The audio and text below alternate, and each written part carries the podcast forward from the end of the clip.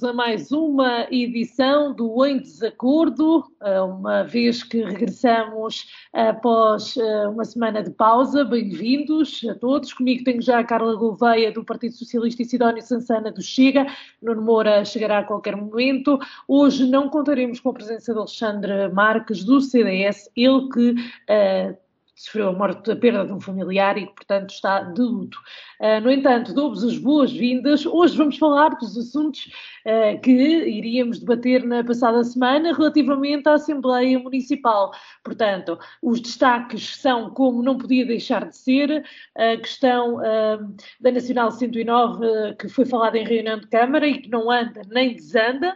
Temos também a questão do centro do, do, das unidades de saúde do, de Colombo do Lobo e da Gafanha da Boa Hora, que penso que será aquele tema mais uh, polémico que temos para debater hoje. Uh, e vamos precisamente começar por aí, porque penso que é, é, é de relevância e, portanto, um, ehm, Sidónio, uh, vou começar por si, o Alexandre não está, Portanto, uh, relativamente a este caso, eu pergunto-lhe se já era de esperar uh, que ao fim de todo este tempo o resultado fosse este. O encerramento destas duas unidades de saúde e possivelmente uma futura terceira. Em primeiro lugar, boa noite à Sara, aos colegas de painel, à Isabel e, ao Vitório da Bagos FM. Uh, bem, uh, esperar estas coisas nunca se esperam e nunca se desejam. Uh, já tivemos, há um passado, um histórico deste tipo de, de questões, em que, inclusive, como, como foi referido, porque já cá anda e já acompanha este assunto de perto há, há bem mais tempo do que eu, em que vão do Lobo já houve a necessidade de fazer obras para dar resposta a uma situação em que se punha em causa a, a continuidade daquela unidade, eh, portanto, não sendo propriamente uma questão completamente nova, eh, mas eh, surpreende pela dimensão, que não tanto pelo timing, porque nós sabemos um bocado o que se está a passar pelo país fora em termos de, de saúde. Né? Eu dá-me a ideia que o problema anda a ser respondido um bocado ao contrário. Né?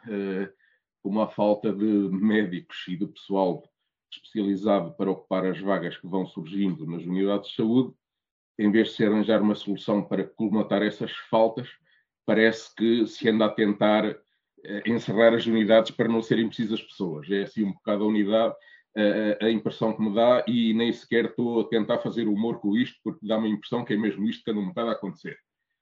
Um, não é, obviamente que não é todo desejável, temos que levar o assunto a sério, portanto, tem que vacinar uh, a questão como ela foi, uh, como se concluiu que deveríamos fazer na, na Assembleia Municipal, temos que acompanhar todos, uh, todas as pessoas do Conselho, pela natureza das suas funções e dos seus cargos, poderão interferir de alguma forma na na resolução ou no caminho que esta questão vai ter que vai levar daqui para adiante, vamos ter que acompanhar a situação. e vamos ter que procurar dar resposta com os meios ao nosso alcance, todos, eh, para ver o, o, que é que, o que é que daqui vai sair. Eh, para já há, eh, há esta intenção que foi transmitida de uma forma oficiosa pelo Presidente da Câmara, de que se pretende encerrar os centros ou as unidades da Gafanha da Boa Hora e Vão do Lobo. A própria Vagos FM, como eu vi e muito bem, que já inquiriu o Ministro, teve a ocasião de o fazer, de inquirir o Ministro em, Manuel Pizarro, creio que em Águeda, num evento qualquer perto de Águeda, ele próprio não sabia da questão, portanto, eu presumo que seja, uma, seja algo que está ainda no domínio do, dos técnicos e que ainda não chegou ao ponto da decisão política, portanto, teremos ainda alguma margem para intervir neste, neste aspecto e, e temos que aproveitar esta janela de oportunidade até o assunto chegar à decisão final eh, dos políticos envolvidos eh, para tentar perceber melhor o que é que se passa e tentar eh, apresentar os argumentos que julgamos ser os mais pertinentes para inverter esta situação. obviamente, do ponto de vista das populações locais e do ângulo de visão que eu tenho, e uma das freguesias envolvidas é aquela onde eu, onde eu resido e, portanto, tenho um conhecimento mais detalhado do que se passa aí, Uh, imagino que na outra suceda mais ou menos a mesma coisa, mas realmente uh, são unidades que fazem falta às pessoas, porque há um padrão de utentes ali uh, com carências significativas a nível socioeconómico e que não têm propriamente, como eu referi na Assembleia Municipal, e é a visão que eu tenho da questão, não têm realmente grandes hipóteses de eh, de andar eh, de um lado para os outros eh, sempre que tem necessidade de fazer uma consulta. O Conselho tem as carências que tem, ao nível dos transportes, como eu não me canso de referir, entre outras, e obviamente que quem tem esta ideia na cabeça não conhece a realidade do Conselho e deve julgar que estamos em alguns dos conselhos dos arredores de Lisboa em que as pessoas se metem no metro, no comboio ou no autocarro e vão onde, onde é preciso. Nós, no Conselho de Vagos, não temos isso. E, portanto, a pessoa que, que, estará a pensar nesta solução não conhece decididamente a, a realidade do Conselho de Vagos. E, portanto, teremos que, de alguma forma, eh, procurar reverter esta situação em nome dessa população. Uh, eu aqui posso acrescentar um, um pequeno dado de natureza pessoal. Eu, por exemplo, eu resido uh, na Gafanha da Boa Hora já há quase 30 anos e nunca consegui ter uma vaga naquele, naquela extensão, naquele centro de saúde. Uh, e primeiro foi primeiro utente em Sosa, agora desde há cerca de uma dúzia de anos, um, ehm, que quando é necessário uh, sou utente ou, ou sou atendido em vagos. Portanto, sempre foi assim comigo. Não me queixo porque eu tenho, tenho os meios necessários para quando é preciso ir ao atendimento nesses locais e sempre foi assim e com mais ou menos dificuldade eh, sempre consegui contornar as dificuldades associadas a, esta deslocação com os meios próprios. Mas, eh, como eu referi, eu tenho um conhecimento próprio de muita gente que tem dificuldade em fazer isto e, e é preciso pensar nessas pessoas. É preciso pensar, por exemplo, no que é que se vai fazer com os, os alunos estrangeiros da EPADRV, que normalmente são atendidos na Gafanhada Boa Hora, quem é que vai tomar a seu cargo a responsabilidade de, de futuro, se esta unidade encerrar, pegar neles e levá-los a vagos, seja lá onde for, quando for necessário. Portanto, há este, este tipo de situações que realmente têm que ser equacionadas, têm que ser inventariadas e têm que ser levadas ao conhecimento de quem tem poder de decisão para realmente lhes demonstrar que esta decisão de encerramento destas unidades não pode ser uh, tomada de ânimo leve por agora, penso que é isto que se me oferece. Muito obrigado. Muito obrigado, Sidónio. Carla, a mesma questão para si. Era este o resultado uh, que se podia antever ao fim de tantos anos de encerramento? Boa noite, Sara. Boa noite à Isabel. Boa noite aos meus colegas. Uh, as mais sentidas condolências ao Alexandre pelo falecimento do seu familiar. Uh, passando então aqui esta parte, um, é, é, quase uma morte anunciada a situação de Covão do Lobo. É pena que se tenham gasto 45 mil euros, julgo, eh, na sua reabilitação, porque lá está, uma unidade de atendimento médico tem, tem que obedecer a certas regras de, de estrutura, de infraestrutura, e, e gastou-se lá dinheiro a mando, do, em princípio, do ACES, da ARS, para nada. É isso que parece. Eh, eh, foi proposto pelo Grupo Municipal do PSD eh, a criação de um grupo de trabalho para, para, para, tentar, de uma certa forma, resolver essa, questão. Da parte do Partido Socialista, o, o nosso porta-voz será o Dr. Oscar Gaspar. E, e, este grupo, no meu entender, tem que ser capaz de não só analisar aquilo que já, que já nos foi transmitido em termos gerais, mas também todas as atas e todos os documentos das reuniões que foram feitas com a SES. Se está a decorrer um processo de criação da nova USF Ponto de Vagos e da ULS Baixo Voga, então aqui há muitas coisas, há, há, há muitas coisas a convergir. Este grupo tem que ter a capacidade não só de avaliar o envolvimento do município de Vagos como também a melhor maneira de reverter a situação, porque obviamente que ninguém quer isto, e Vagos não é diferente de todo o resto do, do território nacional. Eh, isto é uma realidade, uma triste realidade uh, neste, neste país.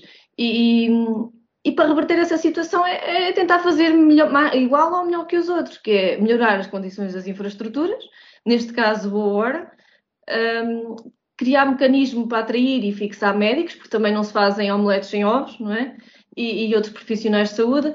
Um, não se fazem omeletes com profissionais de saúde. Eu agora troquei aqui a frase. Mas vocês perceberam, não? temos que atrair e fixar médicos e profissionais de saúde, porque não se fazem omeletes sem ovos.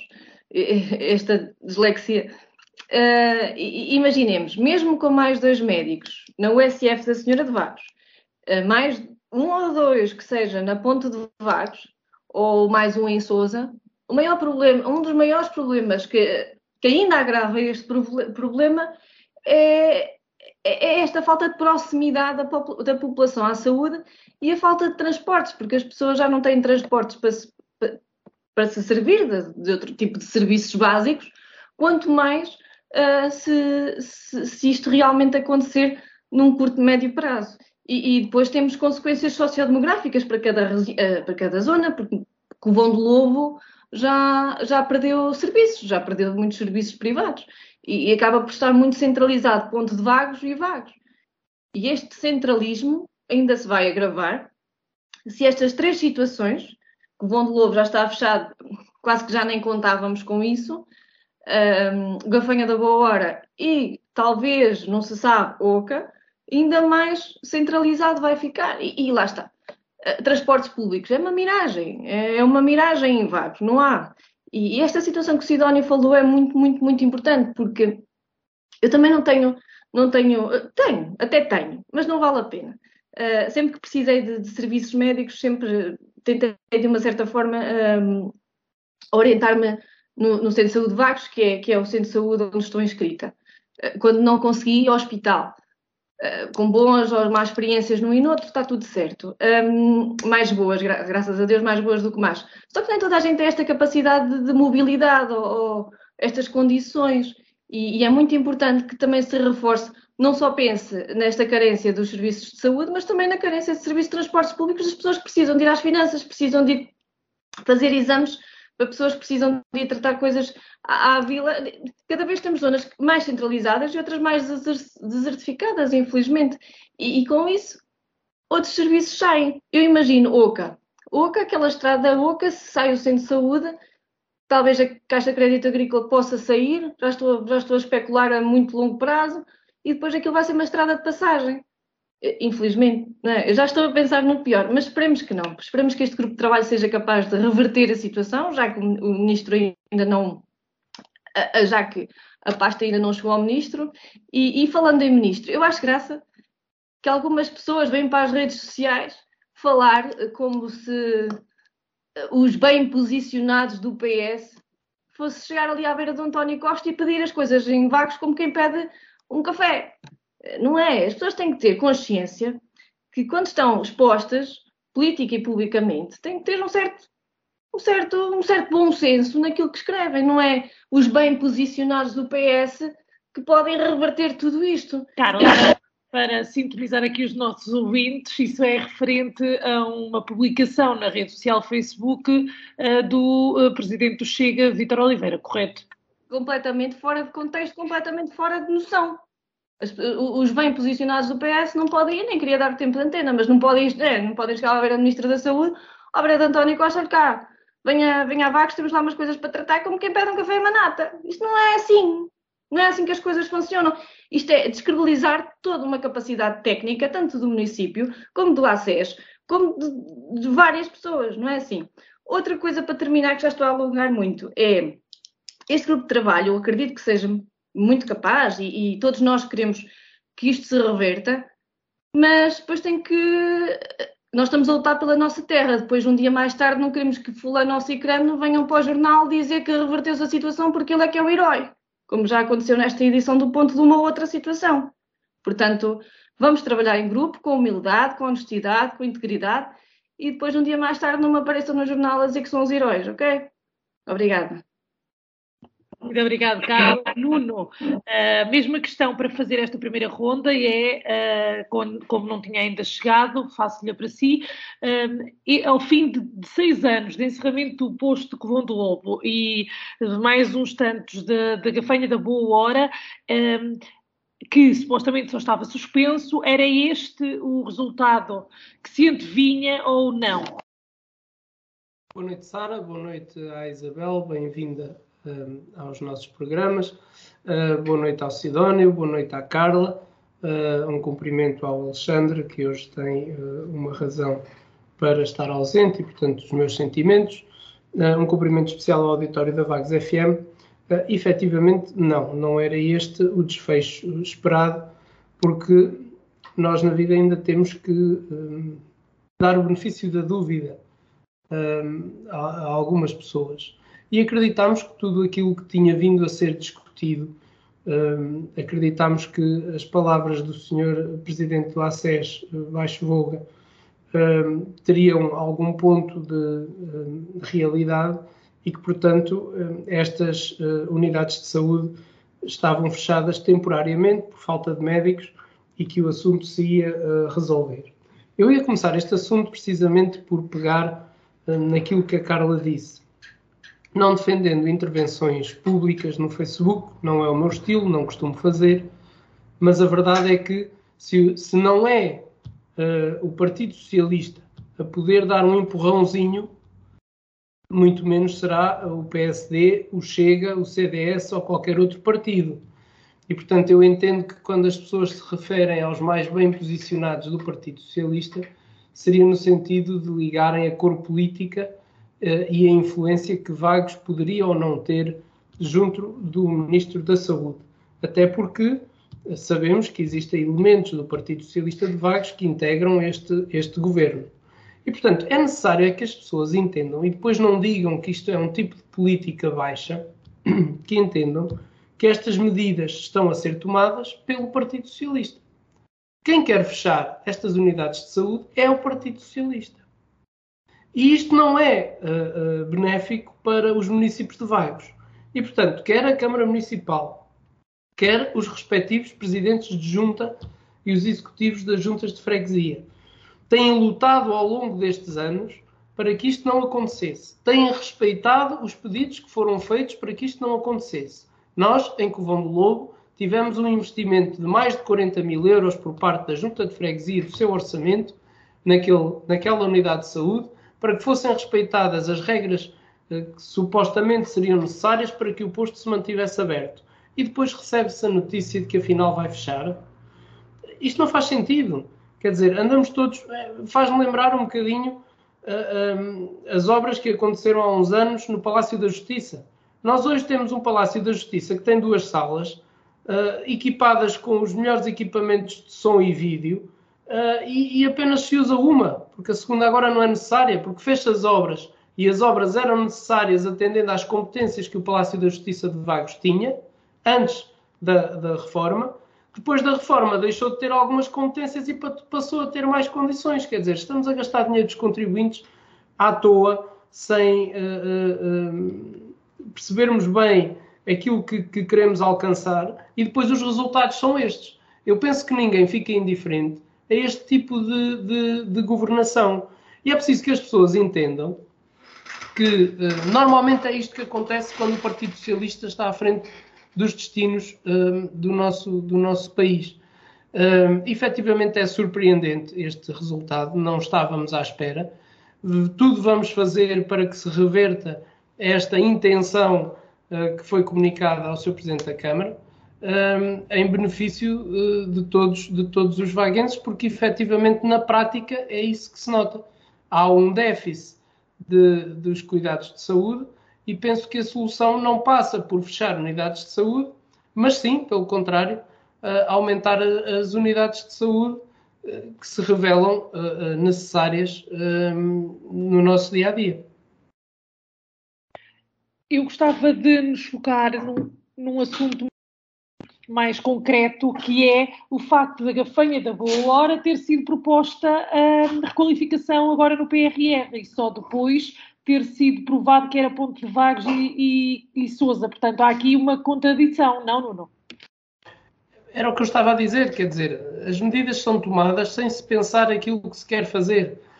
O, o Partido Socialista acusava muitas vezes, até neste programa, de, do, do PSD de Vagos não ter uma linha orientadora. E eu respondia sempre, nomeadamente ao Paulo Gil, que não era assim, que as coisas estavam pensadas, que havia um fio condutor, que havia um projeto e que se ia seguir esse projeto. E, e é isso que se tem feito. O que acontece com o governo não é isso. Quer dizer, então temos uh, previsto no PRR uma uh, intervenção no posto de saúde da Gafanha da Boa Hora e depois vamos a verificar que, atendendo às uh, alterações que querem fazer, é previsível que esse posto também venha a fechar? Então, mas estamos a brincar? Então, para que é que vão ser as alterações? Para se fazer as alterações e ficar lá fechado? Quer dizer, não, não, há, não, não temos. Eu penso que ninguém consegue dar uma resposta lógica para isto. Quer dizer, e depois eh, também sinto que, obviamente, nomeadamente aqui a Carla, neste programa, fica numa situação frágil e, e, e até delicada porque eh, eh, naturalmente terá que defender a, a sua cor política e, as decisões que se tomam. Mas chega-se a um momento onde não é possível defender, quer dizer, é contra factos, não há argumentos. Então nós estamos a prever uma alteração numa coisa que se vai fechar. Isso não tem lógica. E portanto, eu espero sinceramente que essas obras, essas remodelações venham a acontecer por uma razão simples, porque o governo chegou à conclusão que estas intenções é que estão erradas e, portanto, que vai manter estas unidades de saúde abertas e, portanto, que essa intervenção será necessária para melhorar as condições do posto de saúde da, da Gafanha da Boa. Obrigado, Nuno. Carla, não há defesa possível para esta situação? É assim. Acha, acha mesmo que eu vou dizer que vou defender? Claro que não. Claro que não vou defender, não é? Eu não sou hipócrita a esse ponto. Mas, mas, mas isto é interessante porque Primeiro, vou só aqui fazer um parêntese, porque o Nuno fala de Partido Socialista e eu, eu estava a lembrar que, que, que, a Ministra da Justiça do PSD mandou fechar bastantes tribunais. Já, ele falou do Palácio da Justiça, eu lembrei-me da quantidade de tribunais que foram fechados. Mas não é o caso, nós estamos a falar da saúde ou de pilar fundamental. O problema de, de, de, dos políticos e dos governos neste país é que eles nunca têm uma linha orientadora de uma estratégia, de um projeto para estes tais pilares fundamentais do Estado. Eh, muda-se a cor, muda a estratégia, muda-se os trabalhos, mete-se trabalhos para o lixo, trabalhos para a gaveta e gastaram-se 45 mil euros no cubão de lobo para nada. Foi para nada. E agora na gafanha da boa hora pessoas tiveram bastante trabalho por causa do PRR para nada. Outra vez para nada. E andamos aqui a brincar com o dinheiro de contribuinte, andamos a brincar aos políticos e aos estrategas para nada. E no fundo, no fundo, quem fica mal são as pessoas que não têm transporte.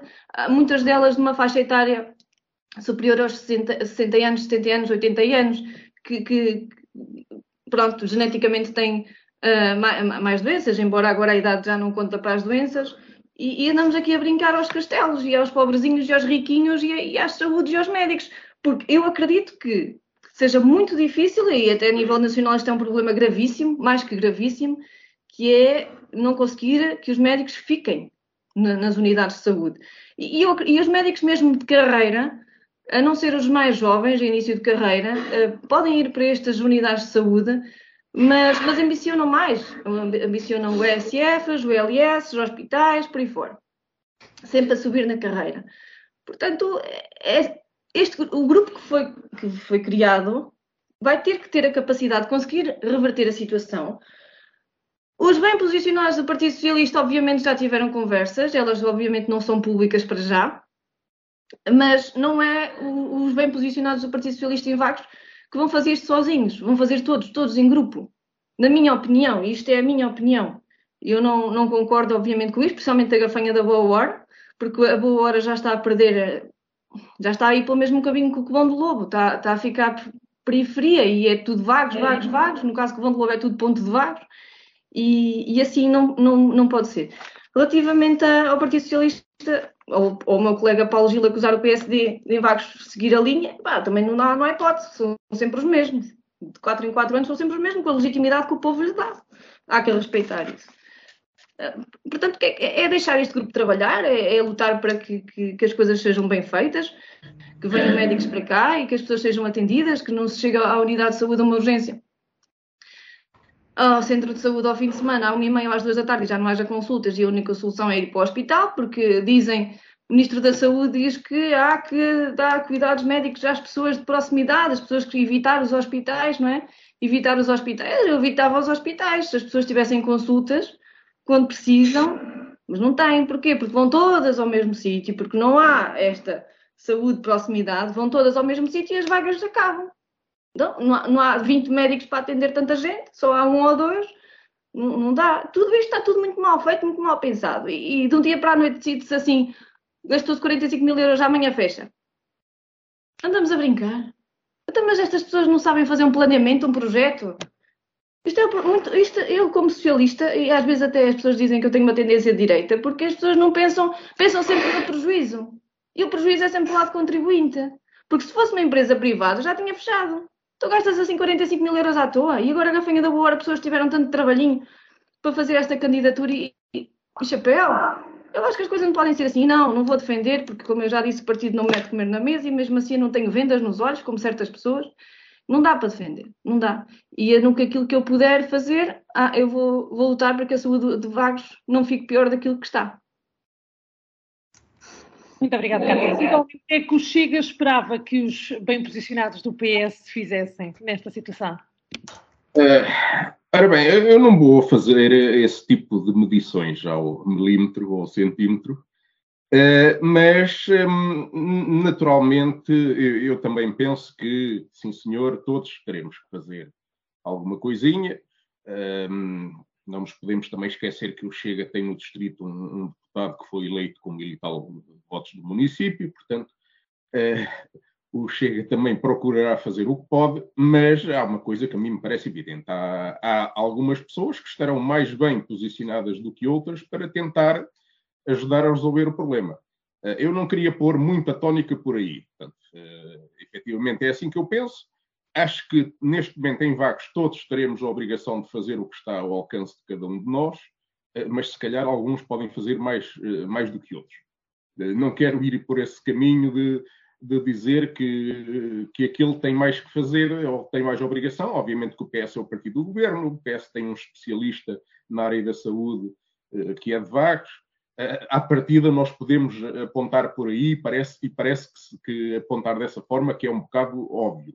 Uh, mas para já nesta fase, eu acho que todos aqueles que puderem fazer alguma coisinha, uh, e todos, tirando talvez o CDS, que não tem representação parlamentar, os outros também terão obrigação, porque também, estão, também têm uh, no Parlamento pessoas que foram eleitas com os votos de vagos e, e que, em alguns casos, até afirmaram que estariam mais bem posicionadas para defender os interesses dos vaguenses.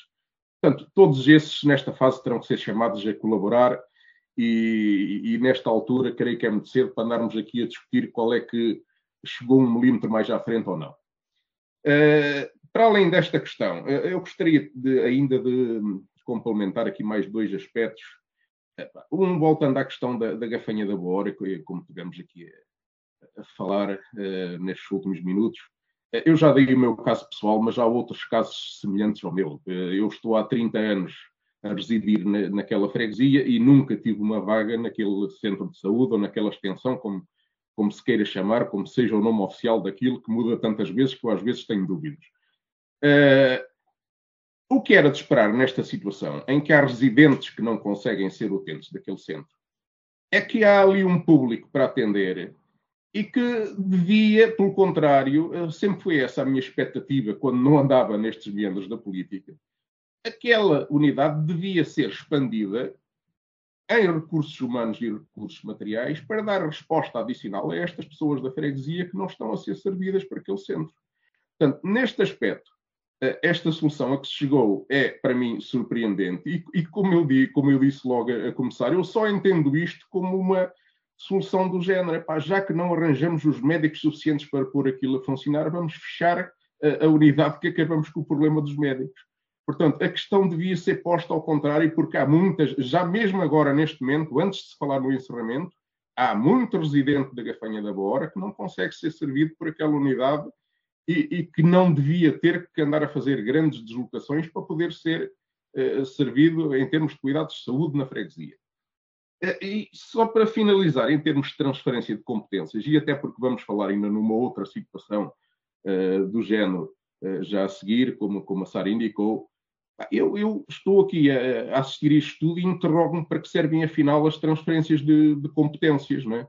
Eh, se dizem aos municípios que eles vão ter capacidade para decidir como é que os serviços vão funcionar e vão ter um orçamento e mais não sei o quê, mas depois chega essa altura e o Poder Central estala aos dedos e diz vamos fechar isto e quem está na, no, no, local não tem uma palavra a dizer sobre o assunto. Eu, este tipo de transferência de competências faz-me uma confusão enorme e não percebo realmente para que é que estes processos servem. Muito obrigado. Muito obrigado, Sidónio. Vamos precisamente falar da transferência de competências. No dia em que se discutiu a, a transferência de competências da ação social, uh, no dia anterior tinha-se falado precisamente da Nacional 109, que é uma, uma competência, peço desculpa, que há muito uh, é ansiada pelos vaguenses, mas que não anda nem desanda. Portanto, uh, Carla, Transferência de competências é também uma bandeira, digamos assim, eh, eh, aqui do, do, partido, mas do partido não, deste governo, não é? Que está a fazer lá andar, mas que uh, efetivamente não mostra sequer novidades. Não mostra novidades porque não é um processo nada fácil. Nada, nada, nada, nada fácil. Mas neste caso, por exemplo, concreto da Nacional 109, temos já uh, o IP uh, a fazer a sua própria proposta. Portanto, isto não é uma sobreposição, digamos assim, de, de conteúdos. Isto é aquilo que eu estava a falar da falta de planeamento, falta de projeto, falta de saber que, que as coisas se fazem por etapas, não nos assaltitar de umas coisas para as outras sem haver um fio condutor. Uh, a ideia é boa, eu acho que todos os meus colegas já concordaram e, e no, no outro programa, quando era só eu e o Nuno, nós concordávamos que existem benefícios na descentralização para, das várias áreas, porque quem conhece melhor os territórios são os municípios. Uh, agora, que é um processo extremamente difícil a ser tratado com 308 municípios, relativamente a 109, não, são 308, mas eu acredito que tudo o que seja IPs e, e tudo o que seja estradas, isto está, parece uma camisola de malha que está ali toda a vida e faz e desmancha, engana-se e volta a desmanchar e volta a fazer. Aquele, aquele, aquele caso ali, quem entra em Vagos do lado norte, aquela coisa que lá, que a estrada, basicamente a estrada caiu fez ali um buracão. Aquilo sempre esteve assim, com aquele desnível, que as pessoas até faziam saltinho. Nunca ninguém quis saber de arranjar aquilo. E agora que realmente o Alcatrão caiu e deu uma sensação, porque passei por lá nessa altura, depois da coisa acontecer, que fez alguns estragos. É que remendaram aquilo, mas arranjar, arranjar, não. E relativamente à 109, o Lidl provavelmente gastou mais dinheiro com o projeto da rotunda por causa desse anda e desanda e volta para a frente e volta para trás com esse recuo. Ou seja, já prejudicou investimentos privados. Então, e de quem é a responsabilidade nesses casos? Eu acho que é do IP. Quer dizer, eu acho, sei lá. Eu sou leiga nesse aspecto. Mas, mas o, que, o que é que falta aqui? Se o município já disse que, que aceita a competência da 109 logo desde o início, se, se aceita a responsabilidade pela Estrada Nacional logo de início, se o IP diz que sim, se o IP diz que não, se o IP não diz nada, deve ser, não é? deve ser o IP, porque a Câmara Municipal está altamente disponível para receber as coisas. Eu, eu realmente não sei, eu estou a dizer de alto. Não sei. Uh, agora que já prejudicou o investimento privado, já. E de certeza que foi em centenas de milhares de euros. Não é? Agora, relativamente à transferência de competências, eu não sei se a Sara vai introduzir o tema da ação social. Mas eu posso... Temos falado depois. Neste caso, o acabou por rejeitar uh, para já o dado social, uh, até porque uh, assim conseguiu uma, uma verba maior para quando for receber esta competência, não é? Sim, sim. E é, e, é, interessante, por acaso isso é bastante interessante, que, que adiar uma decisão se ganhou mais dinheiro. Não, não aceitaram a transferência no início porque acharam que era pouco, pediram mais dinheiro, acho que mais 9 mil euros agora, continuam a considerar que é pouco, mas aceitam. É, é, é pouco, mas, mas já dá para qualquer coisa. E... Então, mas porquê é que esse aumento não foi feito logo no início, Carla, na sua perspectiva? Pois, e depois, é assim, lá está. Eu não sei como é que, eh, dentro dos serviços, lá está, e são situações, de trabalhos técnicos das câmaras municipais. Como é que isso se faz? O município disse uh, à Segurança Social, nós estimamos um custo de, faz conta, 200 mil euros. E a Segurança Social diz, não, nós só damos 100 mil euros. É assim que funciona? Eu, eu, isto aqui, lá está. Desculpem lá a minha falta de, de, conhecimento nesta área, mas eu acho que são trabalhos muito técnicos uh, das câmaras municipais. É assim que funciona? É, é, é, um negócio? É, vamos, quem dá mais? É, é pois, assim? eu também não sei responder. Agora são três meses em que só uh, o ICE é que trata aqui de resolver todas estas questões. Mas acho interessante, acho bastante interessante como é que adiar uma decisão trouxe mais dinheiro, mas mesmo assim, achando pouco, uh, bem, nós aceitamos. É mesmo, é mesmo o negócio. No fundo, no fundo, desde que o trabalho seja feito e seja bem feito, é o que importa.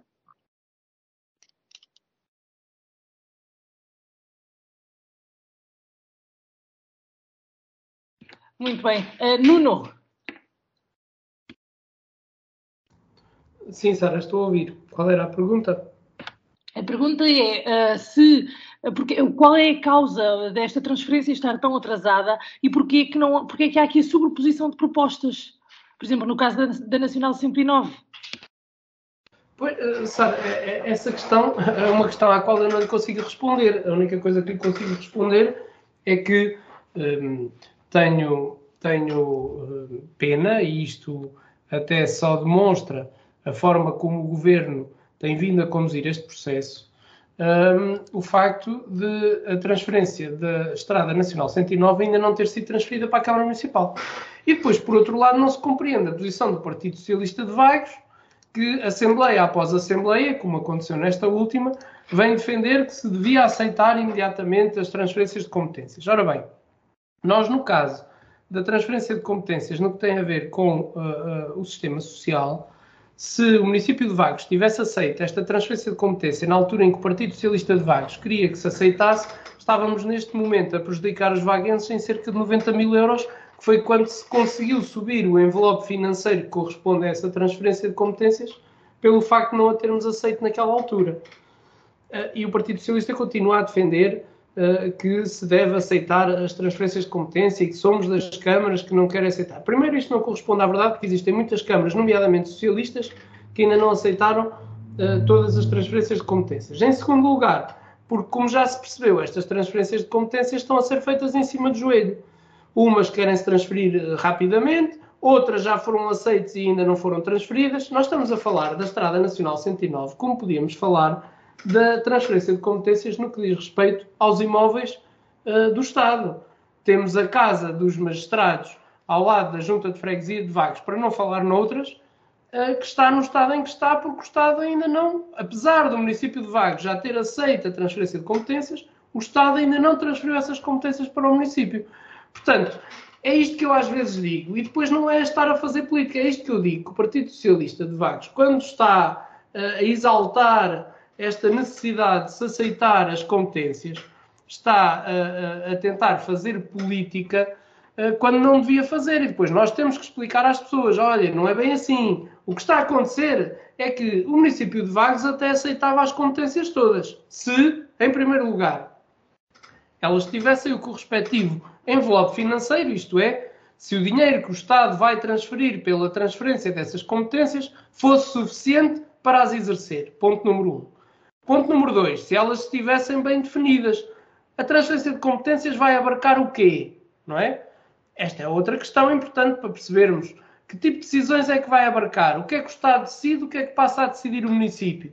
Portanto, são uma série de questões que se tem que ver E depois, com as que já aceitámos e que ainda não foram transferidas, percebemos que às vezes é só no papel. É dizer, olha, aceitamos e afinal o Estado até demora a, a transferir essas, essas mesmas competências. E, portanto, uh, parece-me que fazermos isto, uh, uma vez que o Estado não tem ROC nem regra, fazemos nós isto com alguma regra e ROC. E, portanto, com alguma calma para uh, aceitar essas transferências de competências que, do ponto de vista da população, me parecem positivas, porque o facto do centro de decisão estar mais próximo das pessoas é um facto positivo, mas que, para isso acontecer, é necessário que as pessoas depois não saiam prejudicadas noutras vertentes, nomeadamente na vertente financeira, porque se a Câmara Municipal aceitar uma competência para a qual não tem a verba financeira suficiente para a exercer, a seguir vai prejudicar outras obras, nomeadamente investimentos, e que me parece, que me parece que era isso que o Partido Socialista gostava para que não existisse investimento como tem havido em vários, mas efetivamente nós temos tido a calma de uh, ir aceitando as competências à medida que elas vão correspondendo àquilo que nós achamos que são as necessidades para as poder exercer. Exatamente. Sidónio, a mesma questão. Neste caso, falamos, de, falamos no início da Nacional 109 e da Ação Social. O Nuno já exemplificou com outros, outras um, áreas, a transferência de competências. Uh, aquilo que eu pergunto é o que é que está a falhar para este processo ser tão demorado ou se uh, já devia ter, ter, uh, estar mais à frente, digamos assim. Bom, nós na oposição não temos os detalhes todos. Algumas coisas a mim saltam que são evidentes, uma já disse há pouco, tenho uma certa dificuldade em entender realmente a lógica destas transferências de competências, em que parece que nada corre bem nem durante a negociação e após a negociação, quando as transferências são concretizadas, também eh, acontecem estas eh, falhas, entre aspas, eh, imprevistos ou, ou coisas que não ocorrem conforme o desejável, em que há situações em que o envelope financeiro não chega para a gestão e depois faz-me também confusão, como eu referi há bocado, como é que se transferem competências em determinados domínios, mas depois o poder absoluto para decidir em última instância se se encerra um serviço, se fica nas mãos do poder central, que é algo que a mim é, é delicioso, não é? Como é que se, eh, neste tipo de decisões, se encosta para o lado completamente o poder local. Eh, nestas situações em concreto, e se calhar começando talvez com a questão da 109, nós já discutimos a 109 na Assembleia Municipal e já foi muito discutida em vários sítios até aqui. Eu, na altura, aquilo que eu manifestei, aquilo que eu transmiti eh, e continua a ser a minha eh, eh, posição e que eu transmiti na altura ao, Presidente da Câmara, foi que era urgente fazer qualquer coisa, não esticar demasiado a corda, era esse o sentido das minhas palavras, em termos de negociação com a tutela nacional, no sentido de transferir a 109 para o domínio municipal, porque aquilo é uma trabalheira. Cada vez que se quer abrir um buraco naquela estrada para fazer qualquer coisa, eh, é preciso falar com não sei quantas entidades, é preciso pedir autorização a não sei quantas, quantas pessoas. E, portanto, nesse sentido, eh, eu entendia e continuo a entender que não deve haver muita inflexibilidade, neste caso concreto, na, na negociação das contrapartidas, uh, porque parece-me que depois aquilo que perdemos a seguir uh, é de maior montante. E este exemplo que tivemos nos últimos dias, que foi aflorado em relação ao aumento de custos da rotunda do Lidl, eh, corrobora isto que eu estou a dizer. Eh, está bem que a conta é paga por um privado, mas já de haver outros exemplos deste género em que a conta pode ser paga pelo município. A conta aumentou e bastante porque se adiou aquela intervenção, eh, provavelmente por causa de, transferência de competências não estar ainda bem definida, e a conta para fazer aquela intervenção da rotunda aumentou eh, brutalmente, como nós sabemos que estão a aumentar todas estas intervenções na área da, da construção civil e similares. E, portanto, isto poderá acontecer com outras intervenções que terão que ser feitas pelo município na 109. Estou a pensar, por exemplo, nas redes de saneamentos, eh, de águas, etc. Eh, poderá eventualmente até nem ser o município diretamente a pagar, mas de uma forma indireta é capaz da conta depois vir parar aos cofres do município. E, e quando isso acontecer, eh, não me parece que o Dr. Silvério Regalado tenha, tenha razão ao querer esticar tanta corda para agora obter mais alguns benefícios na negociação da transferência de competências, quando eles depois são perdidos neste tipo de situações. Portanto, é assim que eu vejo a questão, já havia assim e continuo a vê-la desta maneira. a transferência de competências da 109 para o domínio municipal é demasiado importante para andarmos aqui a analisar a questão em termos dos cêntimos que, que se vão buscar agora na negociação. Quanto à negociação em si, não tenho informação. Quando me dizem que há não sei quantas entidades agora a intervir no processo, eu gostaria de realmente saber melhor quem são essas entidades todas que ando aqui a discutir esta coisa, porque não vejo. Aquilo deve ter um dono, né? Tem, a questão da transferência de competências da 109, como eu havia, é, entre, é para ser decidida entre o atual, a entidade que atualmente tutela a 109 e a que de futuro passará a tutelar, que será o município. Deveria ser assim. Se há mais gente metida na questão, realmente é mais uma destas facetas deliciosas destes, destas transferências de competências. Eh, pronto, para dizer qualquer coisa também em relação às outras que já foram aqui abordadas, ehm, começando realmente para casas magistrados e outros, e outros uh, edifícios devolutos do Estado, que também temos alguns em vagos e que eu também queria falar disso a seguir uh, nos meus temas finais sobre a política de habitação deste governo, ou do Karl Marx, não sei quem, quem é que concebeu aquilo, mas realmente o Estado devia dar o exemplo nestas questões antes de tentar tirar a casa aos particulares, devia arranjar uma solução às casas que ele próprio tem e que andam ao abandono aí pelo país fora e em vagos temos algumas. E, e, para agora é só isto que eu digo em relação à, à Casa dos Magistrados e a outros exemplos que temos em vagos. Uh, ou o Estado faz qualquer coisa com aquilo ou deixa fazer ao município, não, não vejo outra hipótese. Uh, o Estado não precisa de andar a tirar casas a particulares para poder arranjar uh, edifícios para arrendamento. Eh, finalmente, sobre as transferências na área social, aquilo se me oferece dizer, enfim, nós estamos neste momento praticamente no início de março, já me estou a adiantar dois ou três dias no calendário, ou se calhar nem isso, mas estamos praticamente no início de março, a transferência vai ser concretizada daqui a um mês. Uh, pronto, está, está já aí à porta, não vale a pena agora, em termos, sendo pragmático, uh, estar aqui a discutir se podia ter sido em em dezembro ou em meados do ano passado, já passou, não foi feito, vai ser feito para, para, para o mês que vem. Pronto.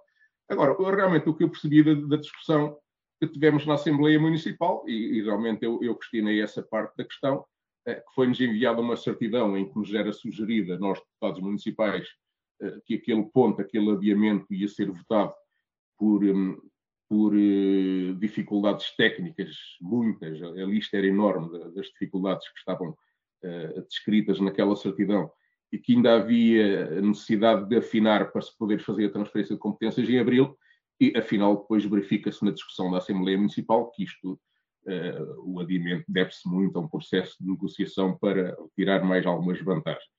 Uh, pronto, aqui o que eu tenho a apontar, como eu referi no início da minha intervenção na Assembleia Municipal, é que às vezes a comunicação que, que nos chega do Executivo depois vai saber e não é bem assim como, como nos é uh, feito crer no início. De resto, pronto, é como eu digo, vai ser feito a partir do dia 3 de abril, não pode ser no 1 de, 1 de abril, porque o seu presidente não quis confusões com o dia das mentiras, ele fez uma piada, se ele continuar a treinar ainda consegue fazer piadas melhores, mas pronto, a transferência será feita daqui a um mês e penso que não vale a pena neste momento, pelo menos na minha ótica, estar a discutir já neste momento, se podia ter sido feita no ano passado, eh, é o que é. É, é o que estamos, temos a transferência aí à porta daqui a um mês e, portanto, temos é que garantir que as condições que vamos ter para o município assegurar essas funções são as minimamente adequadas. E depois vamos a ver se são ou se não são, e se não vamos ter a seguir que discutir se falta mais isto ou se falta mais aquilo. Uh, mas isto parece-me, como eu iniciei e volto outra vez ao início da minha intervenção, parece-me quase um rosário destes processos de transferência de competências é que depois uh, fica sempre mais qualquer coisa que não, que não funciona bem e que é preciso discutir a seguir. Muito obrigado.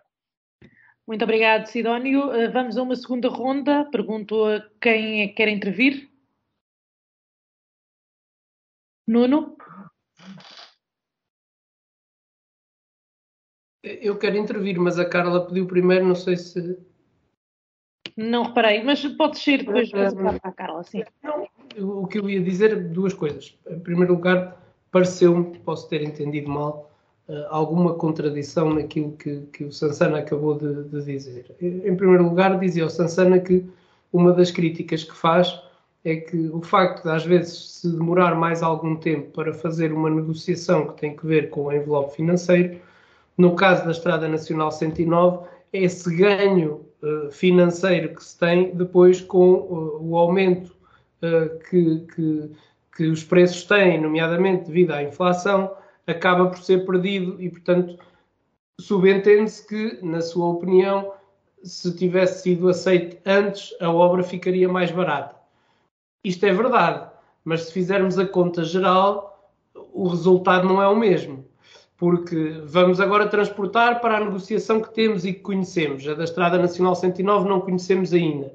Mas no caso desta, desta última transferência de competências, onde uh, o envelope financeiro subiu em mais 90 mil euros, se tivermos um caso semelhante na Estrada Nacional 109, a, a, a inflação não é na mesma percentagem, não é igual. Portanto, este acréscimo é muito maior do que o, do, o, o custo dos preços para, para as obras e, portanto, o saldo é positivo caso a Câmara Municipal receba mais. Por outro lado, também temos a outra via, que é se já tivéssemos aceito pelo valor que o Estado pretendia transferir, nada nos garante que conseguíssemos iniciar a obra dentro do prazo em que os valores eram mais baixos, porque, como sabemos, há toda um, um, uma panóplia de exigências concursais que são necessárias e, portanto, quando chegamos à elaboração uh, da obra, já uh, os preços levaram uma, uma talhada grande,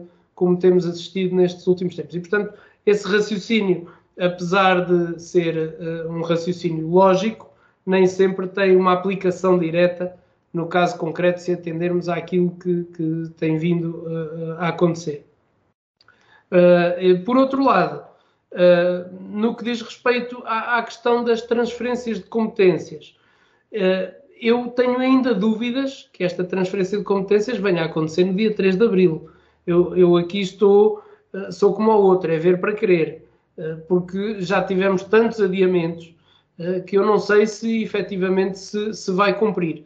Aquilo que me preocupa, por um lado, e que me deixa descansado por outro, é que o facto do município não, não ter assumido estas competências antes, ou delas não, da transferência não se realizar nas datas que está previstas, em nada isto prejudica os nossos municípios e as pessoas, porque os serviços continuam a ser prestados com a mesma qualidade. Espero eu que quando forem transferidos a qualidade aumente, uh, e obviamente que uma das coisas que Sansana disse e que Uh, isto faz parte de praticamente tudo aquilo que fazemos no nosso dia a dia. Obviamente que, passado algum tempo de termos as competências, é que vamos conseguir fazer uma avaliação mais rigorosa se efetivamente o envelope financeiro é suficiente ou não para as necessidades que temos. Muito obrigado, Nuno. Carla, para fecharmos esta ronda, não sei se depois o Sidónio vai querer intervir, mas para já a sua intervenção. Então, muito rapidamente, uh, o Sansana estava a falar e eu tive algumas ideias. Em primeiro lugar, o raciocínio de que a obra da rotunda do Lidl ficou bem mais cara não foi meu, nem foi do Sansana, foi do Presidente da Câmara da Nação da Assembleia. Foi ele que disse que a obra até ficou 100 mil euros mais cara. O raciocínio foi dele, eu não sou nenhuma eliminada. E depois é interessante também verificar Uh, a transferência de competências já vimos que é, e concordamos que é, que é bom, por causa de, da proximidade, mas também consideramos que seja um processo bastante complicado. E é complicado porquê? Porque existem muitos gabinetes técnicos centrais e não centrais que trabalham nesta, afincadamente nestas, nestas pastas, nestas áreas. E, e todos esses gabinetes têm pessoas, umas mais competentes do que outras. O interessante é perceber que em todas as transferências de competências, um, o município é sempre, é sempre, a personalidade mais competente em detrimento de todas as outras, ou seja, o município tem sempre a razão. E, e não podemos esquecer que, que, existem diplomas, documentos técnicos, especialistas de toda uma área que trabalham para isto, para todo o país, para 308 municípios, e não é só o município de Vagos que é sempre bem, fica sempre bem na fotografia. Como o Sansana disse muito bem, nós só conhecemos aquilo que nos é apresentado, porque existe, existe muito trabalho, existe muito iceberg abaixo da linha d'água que nós não sabemos, que, que não nos mostram, que não nos querem mostrar. Um, portanto, nós fazemos o nosso trabalho consoante aquilo que nós podemos e até onde nós podemos. Não é por falta de informação, porque podem dizer, ah, a informação está disponível, basta pedir. Não é bem assim. Existem regulamentos, existem regras, existem prote existe proteção de dados que, que, que, limita muito a nossa atuação. Um, e, e, nós não podemos dizer certas coisas à toa. Não, também não acredito, também não sou defensora de que aceitar tudo assim de repente. Não sou, ao contrário de alguns colegas meus de partido, eu, eu, eu, acho que não se deve aceitar tudo assim de uma só vez. Todos os documentos devem ser trabalhados, analisados, negociados consoante aquilo que o governo. Isso pedir é fácil, pedir também eu sei pedir, e sei pedir sempre muito. Agora o que o outro me dá é pode não ser o tanto que eu quero. Eh, portanto, há que ver estas coisas. Para finalizar, muito rapidamente, uh, o, o, o, não é o começar, não é o começar agora em abril, é o decorrer, é o durante. Porque durante é que se vai ver se o trabalho corre bem ou corre mal. Como eu disse, existem pessoas competentes e incompetentes em todas as áreas. Portanto, agora, o decorrer é que vai verificar se as pessoas que ficam responsáveis a trabalhar nesta área em cada município se, se fazem bem ou não o trabalho. E é isso que, que, que eu queria dizer. Obrigada. Muito obrigada, Carla. Sidónia, para fechar a ronda, vai querer uh, intervir? Uh, sim, um, é uma coisinha breve. Um, eu, eu, concordo com o Nuno Moro, por exemplo, quando ele refere que em relação às transferências na área social, se não forem feitas a 3 de abril, que uh, continuam a ser assegurados os serviços pelo Estado Central. É? é? que há, há, há competências e há competências. Não? Os processos de transferência não são todos iguais. Eu, se calhar, neste tipo de competências, eu aceito que isto possa uh, acontecer e que se continuássemos mais um tempo como estamos, que não era um drama total. Poderia ser pior, não seria um drama total. Uh, a visão que eu tenho em relação à 109 é completamente diferente.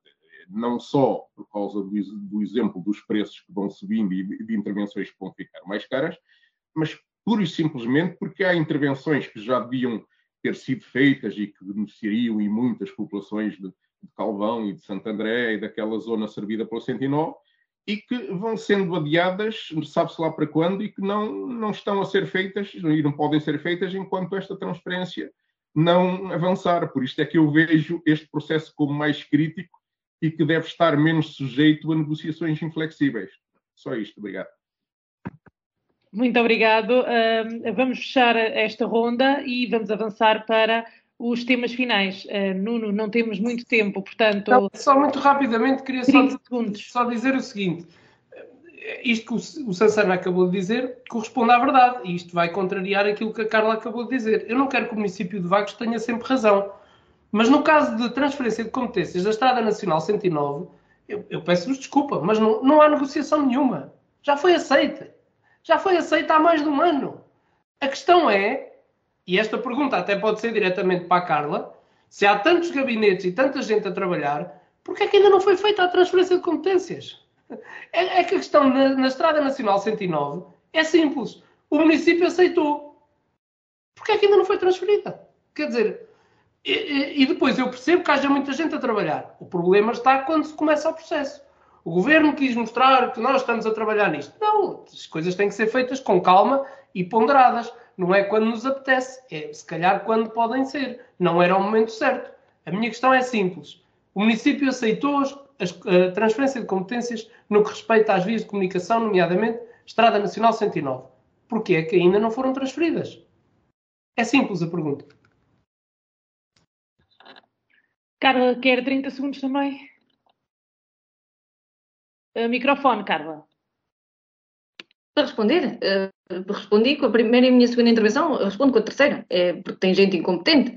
Porque se estiverem à espera de ter as coisas todas alinhavadas, como estamos à espera que eles reparem aquele buraco de, desde a do, da entrada norte de, de Vagos, então podemos esperar sentados. Porque tem gente incompetente lá a trabalhar, é só isto que eu sei. Não quero, desculpem lá, estar a ofender alguém, mas é, só pode ser. Tu queres resolver alguma coisa que diga respeito à Estrada Nacional, tu estás tempos e tempos burocracia atrás de burocracia. Está aí a resposta, porque há gente incompetente. Muito obrigado.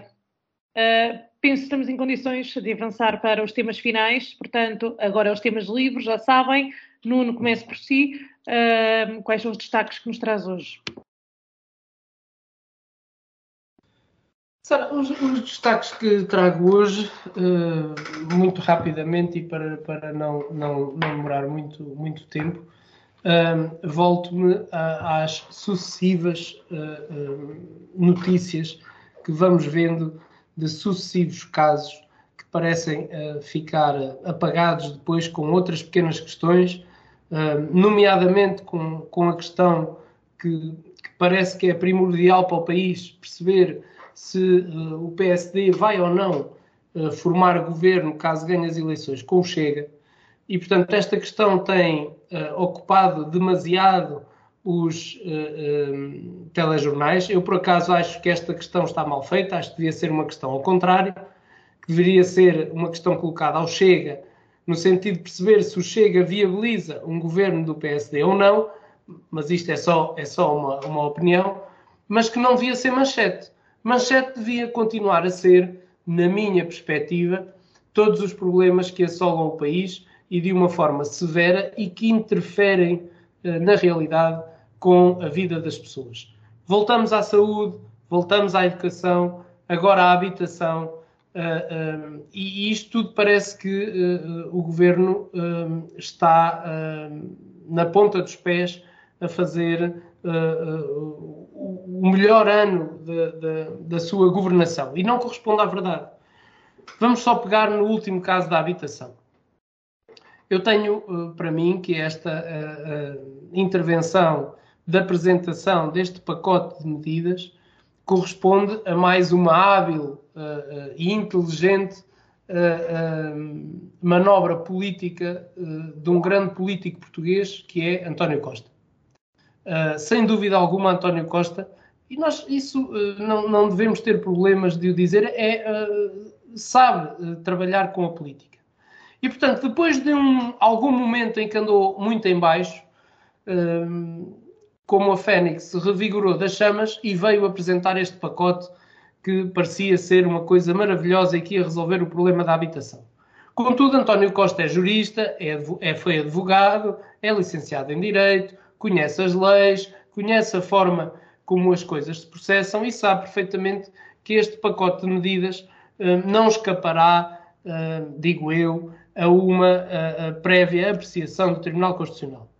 E que, após essa prévia apreciação do Tribunal Constitucional, muito provavelmente eh, voltará à Assembleia da República por violar normas constitucionais, nomeadamente o direito de propriedade, para não irmos mais eh, ao profundo.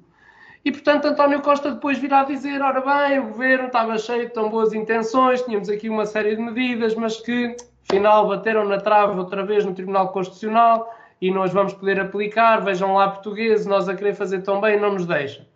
E portanto isto é brincar com, é brincar com as pessoas, é empurrar para a frente um problema que necessitava de uma solução ontem, é apresentar soluções que ele sabe que não têm aplicação na realidade hum, e no fundo é enganar as pessoas, é enganar as pessoas. E, nós temos que alertar para isto. Hum, aquelas medidas são descabidas, não têm qualquer uh, ponta de fundamento por onde se lhe possa pegar. Uh, e, e, e, existem outros pacotes e outras medidas que poderiam ser implementadas, mas que obviamente o governo não quer implementar e essas sim iriam beneficiar os portugueses, nomeadamente algumas das quais foram apresentadas pelo PSD por Luís Montenegro uh, no que respeita à habitação e ao projeto que tem para, para, para esta área. E, portanto, um, apenas deixar aqui um alerta aos nossos, aos nossos ouvintes de que uh, devemos estar mais atentos às propostas uh, que o nosso governo nos, nos faz, porque efetivamente uh, promessa dada é promessa não honrada. Obrigado, boa noite. Obrigado, Nuno. Sidónio, destaques desta semana. Eh, bem, eu também ia destacar precisamente a questão da, da habitação, né? aquilo que o Chega pensa sobre possíveis entendimentos com o PSD, acho que é muito prematuro, tenho a minha opinião, nem sequer conheço bem a da linha oficial do partido, mas a minha fica para outra ocasião. É, eu, neste momento, acho mais importante falar sobre esta, estas propostas para a habitação, que realmente também me parecem que foi assim um coelho tirado da cartola, para de repente deixar de falar nos inúmeros casos e casinhos que envolviam o, o governo.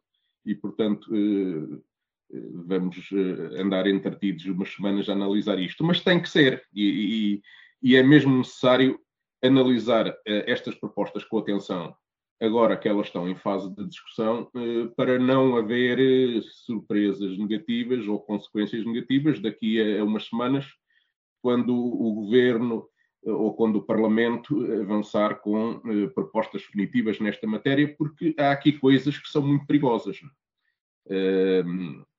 E que são, eu não vou dizer que é o maior atentado à propriedade privada desde o 25 de Abril, eu acho que é desde sempre neste país. Eu já, já abordei aqui uma delas, esta, esta fabulosa ideia de tentar obrigar os privados a ceder os seus imóveis devolutos para arrendamento eh, quando o Estado tem tantos, tantos nesta situação, eh, que se calhar nem se sabe quantos são, e, não há uma solução para estes imóveis, eh, logo por aqui parece que há aqui qualquer coisa que está muito errada. Mas há mais duas ou três questões nesta, nestas propostas que foram dadas a conhecer que também são muito perigosas. o controle de preços. Esta também não lembrava, ou se calhar só lembrava ao Karl Marx. Uh, as rendas antigas uh, voltam a ficar congeladas, acabaram com as expectativas uh, destes proprietários de algum dia voltarem a ter algum usufruto dos seus imóveis e pretende-se também controlar as, o valor das rendas mais recentes. sabemos bem os danos que foram causados ao mercado de arrendamento por causa do congelamento de rendas há, há, uns, há umas décadas atrás e parece que não se aprendeu nada. Eh, depois, aquela ideia de pôr o Estado a funcionar como uma espécie de imobiliária que vai tratar disto tudo. Eh, então, mas onde é que estão os meios para fazer isto? O Estado já não tem meios para tratar dos, dos encargos que tem neste momento na saúde, na, na educação, e, e, vai querer funcionar agora como agente imobiliário, mas com pessoas. Um, finalmente, outra, uh, o outro ponto que a mim merece muitas reservas e que vai contra aquilo que são as minhas convicções, que é o apoio à renda a agregados com maior taxa de esforço. Uh, isto parece-me um convite à irresponsabilidade, é, é dizer às pessoas aluguem lá um palácio, mesmo que não tenham dinheiro para isso, porque depois a seguir a gente dá-vos um apoio. Uh, eu acho que o, o, que se deve fazer nesta matéria, desculpem lá eu ser de direita, mas é precisamente o contrário, é responsabilizar as pessoas pelas suas decisões e tentar fazer com que elas aceitem encargos que estejam à medida das suas possibilidades. Portanto, estes parece-me que, que um, são, assim, por alto, e porque não posso falar deles todos, os grandes problemas que eu vejo nesta legislação. Uh, depois há um, grande problema a envolver a todos estes problemas pontuais, que é o dinheiro para fazer isto tudo, que é muito, porque o Estado vai se meter a, a assumir aqui encargos a somar àqueles que já assumiu, por exemplo, com os municípios, com, com o programa Primeiro Direito, tudo isto é feito, do, é feito à custa do dinheiro do PRR. E depois como é, como é que vai ser, como é que vão ser os apoios para as rendas, como é que vai ser daqui a 30 anos a manutenção dos bairros que agora os municípios andam a construir, quando o PRR acabar? Qual é que vai ser o futuro disto sem PRR? É que nós também já soubemos nos últimos dias que, infelizmente, o PRR, em vez de servir para alimentar a economia, anda a servir a 90 e tal por cento para alimentar os vícios do Estado.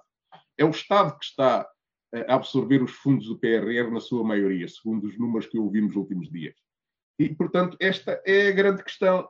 Estamos a tomar muitas decisões erradas com o dinheiro do Estado, que o Estado vai buscar ao PRR, e eu fico sem saber como é que depois isto vai ser sustentado como é que estas medidas continuam a ser eh, postas em prática sem comprometer os contribuintes quando o PRR acabar. Muito obrigado. Muito obrigado. Fechamos a edição desta semana com os destaques de Carla Gouveia. Carla. Os meus colegas falam de casas e eu vou falar de capelas, porque tem mesmo que ser. Isto era o meu tema livre da semana passada e eu deixei ficar o relatório que saiu na outra semana sobre os abusos sexuais da Igreja porque eu fiquei completamente horrorizada a cada testemunho. Eu, como católica, mas não fazendo bandeira disso, porque antes de ser católica sou cidadã, sou uma pessoa com consciência, acredito que houve um, um certo sentimento geral de nojo, de horror, de escândalo, a cada caso e a cada testemunho. Pedir desculpa, pedir perdão, para mim, não, na minha opinião, não é, não é, não chega. Quem perdoa é Deus Nosso Senhor. E mesmo esse eu tenho para mim que castiga, Deus castiga, paga em vida o mal que fizeste em vida. Tanto os abusadores como quem ocultou os crimes, quem, quem não, os, não os levou à justiça, deve ser levado à justiça. Ocultação de crime é, é ser cúmplice do crime, portanto deve ser levado à justiça também. Sempre que o Bispo do Porto fala à comunicação social, mais se enterra. Eu não sei como é que este senhor ainda, ainda continua a exercer o seu cargo depois das declarações que fez, que não denunciou os casos à justiça porque não tinha de denunciar. Se não tinha de denunciar, é cúmplice, tem que ser levado à justiça. E como ele, há, infelizmente, há muitos, devia ser logo detido. Uh, apesar do Estado laico e do Estado social, a Igreja é a instituição pilar no trabalho de proteção dos mais fragilizados da sociedade. As crianças, os idosos, as pessoas com deficiência, pessoas com carência económica. E, e, nós, e não faltam casos de negligência, de violência, de abuso de poder, de corrupção, etc., relacionados com esta instituição Igreja. A justiça portuguesa tem de deixar de uma vez por todas de ser branda, com todos os casos. Até mandou embora uma pessoa que se quis entregar. Vejam lá, uma pessoa que vai, vai entregar-se porque fez crimes e a justiça não o recebe. Mandou embora. Mas que é isto? Que país é este? Os responsáveis da Igreja não podem responder com ligeireza às conclusões deste relatório, têm que ter mão pesada. Não basta pedir desculpa, nem dizer que, que isto não vai, afetar, não vai afetar as Jornadas Mundiais da Juventude. Claro que vai! Como assim? Pois é nas Jornadas Mundiais da Juventude que este assunto deve ser debatido com os jovens, que são a força, que são o movimento da fé católica e missionária. Portanto, se as pessoas não se afastam da fé, as pessoas não se afastam da fé, as pessoas afastam-se é dos representantes da Igreja. Portanto, eu, eu, trouxe este tema agora, ele não está desatualizado, tem que estar no debate todos os dias, para que estejamos atentos, para que sejamos católicos conscientes, cidadãos conscientes, uh, uh, e, e, julguemos, porque o tempo do povo ter medo já acabou. Eu, eu, eu, lembro, eu sei muito bem que havia tempos, há, há, há uns tempos, em que o povo tinha medo dos representantes da igreja e que se uma criança chegasse a casa ao a, dizer ao seu pai que o, que, o, que o senhor padre lhe tocou aqui no peito, se calhar levava um par de bufetadas. Quem é que não se lembra, quem é que não sabe este tipo de histórias, não é? Portanto, vamos ser mais uh, atentos e, e, e não vamos deixar passar. Um pedido de desculpas não chega. Obrigada e boa noite. Muito obrigada aos três por terem estado connosco mais esta semana. Para a semana voltaremos.